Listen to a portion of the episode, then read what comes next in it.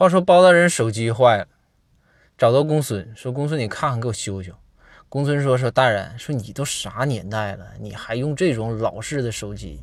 现在大家都用触屏智能机了，你换个触屏智能机，对吧？你换上触屏智能机，好多功能啊，你装 APP 你都能玩那个切水果的游戏。”包大人一听说这好啊，说那个公孙，那你给我整一台。公孙说：“没问题，我明天我给你整来。”后来公孙呐，从别的地方花了几千块钱。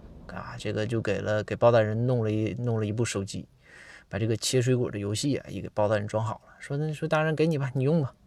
大人拿回来说是不错。